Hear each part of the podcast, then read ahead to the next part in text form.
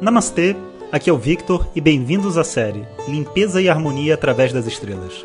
Essa é a nova série de áudios de Vedanta do nosso acharya Jonas Mazetti. Na tradição védica, o termo acharya se refere ao professor tradicional de Vedanta que dirige uma instituição de ensino e dedica sua vida ao conhecimento. Jonas Mazetti é formado pelo curso de três anos do Swami Dayananda na Índia e hoje dirige seu próprio Instituto de Vedanta no Brasil. O seu propósito com esses áudios é permitir que as pessoas possam saborear o néctar do conhecimento e, quem sabe, despertar para uma nova liberdade.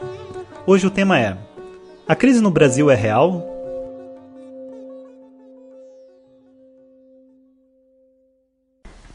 Om Shri Guru Harihi Om Bom dia pessoal. Então, hoje quinta-feira e estou gravando esse áudio para vocês pensando numa resposta a vários ouvintes, leitores e pessoas que estavam presentes lá no último festival, porque uma das perguntas do festival foi sobre a situação né, do Brasil e do mundo para 2019 e eu, assim como alguns outros mestres e amigos, tenho uma visão de que existe uma, uma crise né, por vir. E ninguém gosta de falar de crise, para falar a verdade, geralmente o portador dessa notícia ele é muito escrachado, né? Como uma pessoa que traz mau agouro, que traz uma energia errada, porque a gente tem que trazer esperança para as pessoas. Existe esse conceito até espiritualmente falando, sabe? Mas é um conceito um pouco tolo, sabe? Porque pensar sobre as coisas que podem dar errado faz parte do nosso dharma, né? Faz parte da nossa responsabilidade como ser humano. E a situação que a gente vive, né, em termos de país, em termos de sociedade, não é uma associação fácil e nem que tenha assim uma uma saída lógica e, e direta, sabe? A sensação que eu tenho, né, olhando para as pessoas, é que quanto mais elas discutem sobre política, mais elas discutem sobre religião, mais as pessoas discutem sobre regras e privilégios sociais, quais são os meus privilégios, quais são os seus, você não devia ter o seu, eu tinha que ter o meu. Quanto mais as pessoas entram nesse processo de discussão, mais perdidas elas estão. É como se o caminho espiritual, né, que é um caminho interno, conseguisse ver através das pessoas, através dessas discussões todas, que não existe algo concreto sendo discutido. Quando você pergunta para as pessoas, é, politicamente falando, né, o que, que você espera, o que, que você gostaria, as pessoas elas são meio papagaio, sabe, das notícias, das informações e do que a mídia expõe. Elas acham que a opinião é delas. Realmente acredito que essa é a minha opinião. Mas na verdade, essa é uma opinião que está sendo moldada por um sistema de mídia, um sistema social.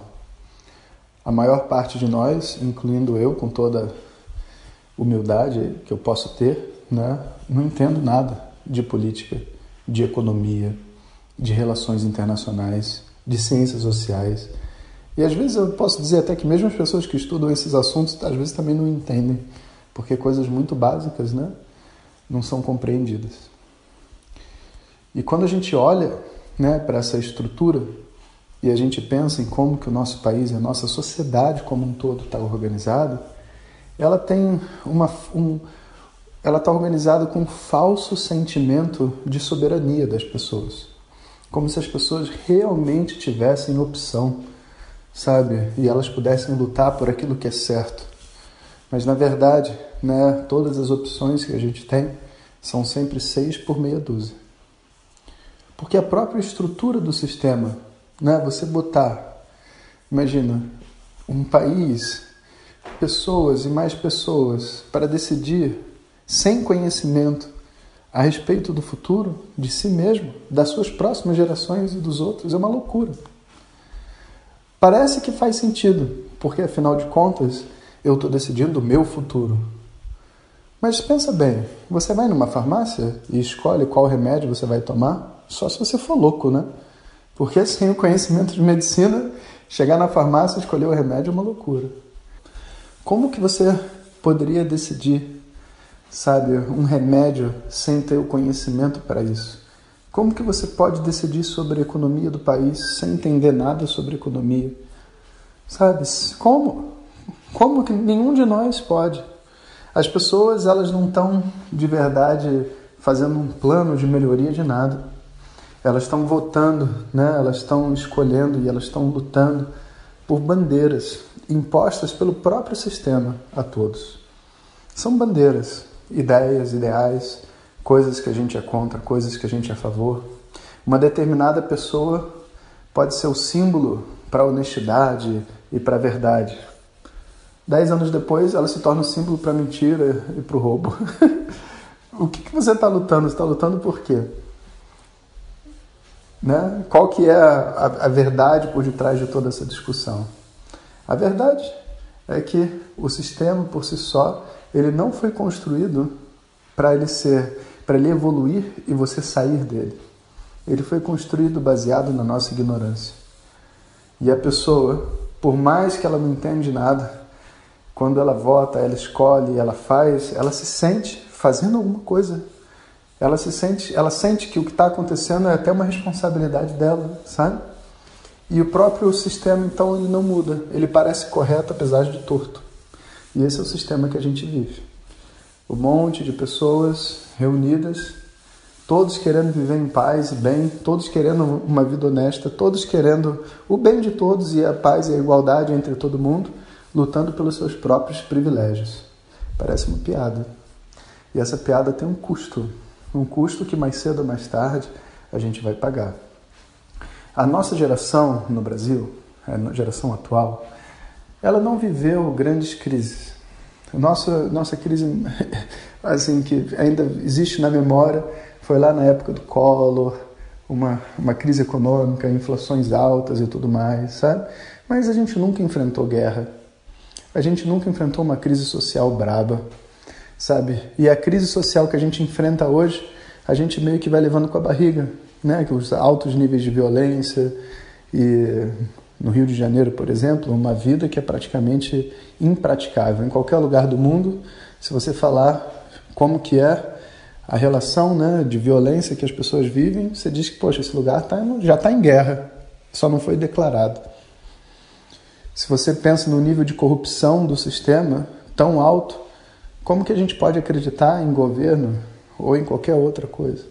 E vê só, não estou falando que a mensagem é não acreditar, só estou mostrando que existe um problema todo, estrutural. E quando o problema é estrutural, a própria estrutura não é capaz de resolver. Então, mais cedo ou mais tarde, a estrutura precisa implodir. E isso são as crises que a gente diz. Não é de conhecimento das pessoas que trabalham com o mercado que existe uma crise por vir uma crise global, financeira. Né? Existem alguns bancos enormes lá fora, como Deutsche Bank e outros, que, se não fossem comprados por outro, dentro da sua própria crise já teriam quebrado e teria levado metade do planeta junto. Né? Então, quando você olha nessa perspectiva, existe um risco iminente para nós aqui que a gente muitas vezes não percebe.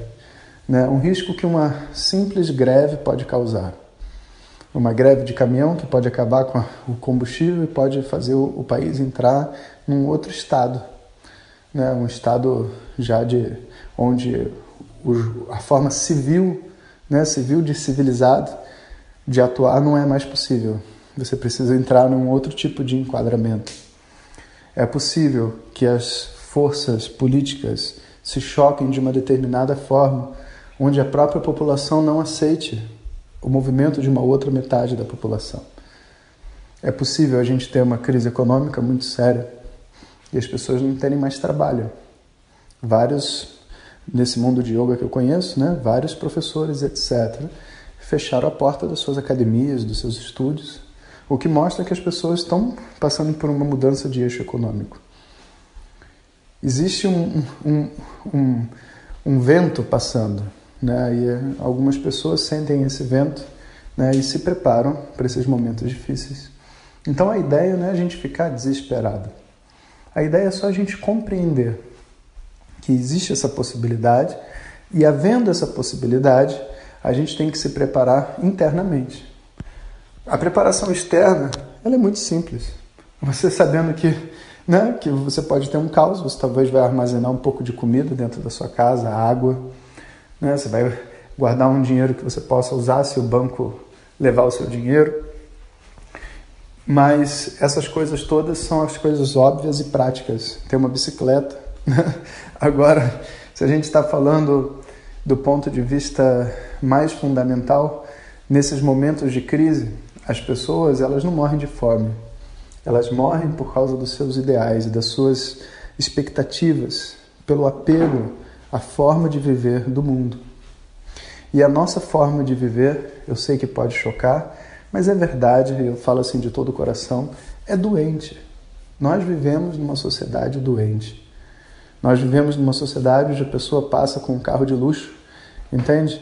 E sente pena de uma pessoa que não tem dinheiro na calçada e não consegue abrir a janela e dar uma moeda. E que internamente a sua desculpa é: se eu ajudar ele, ele não vai ir atrás de um trabalho. Olha isso, cara. É uma, é uma coisa completamente louca. As pessoas falam, sabe, de ajudar o próximo e etc., mas usam seus próprios recursos para coisas supérfluas. As pessoas falam sobre amor, abraçar árvore, etc. e tal, né? e ao mesmo tempo vivem dentro de si, dentro das suas próprias famílias, dentro do trabalho, um ódio e uma briga uma com as outras que não faz sentido. Então, ou a gente vai mudar internamente esse chip. Quem tiver a possibilidade vai mudar internamente esse chip antes da crise. Ou na crise você vai ser obrigado forçadamente a mudar o seu chip. Porque a verdade é que quando as condições mínimas de sobrevivência de uma sociedade não são atingidas, tudo que você tem são os seus valores internos. Você não pode contar com nada, com nenhum bem. Você não pode contar com nenhuma pessoa, porque vai estar todo mundo preocupado com si mesmo. A única coisa que você pode contar é com a beleza da pessoa que você é, com a sua proposta de vida, com a forma que você vai contribuir para o mundo. Talvez você tenha que trabalhar sem receber. E, inclusive, você acha que isso é loucura, mas na África muitas pessoas fazem isso. E você pergunta né, para um, um motorista de carro-pipa, né? Ah, quais são as suas dificuldades que você está vivendo? Ele fala, ah, já trabalho três meses sem receber. As pessoas perguntam, pô, mas por que você está trabalhando três meses sem receber? Ué, se eu não trabalhar, três ou quatro vilas não vão ter água. Eu não estou trabalhando para receber.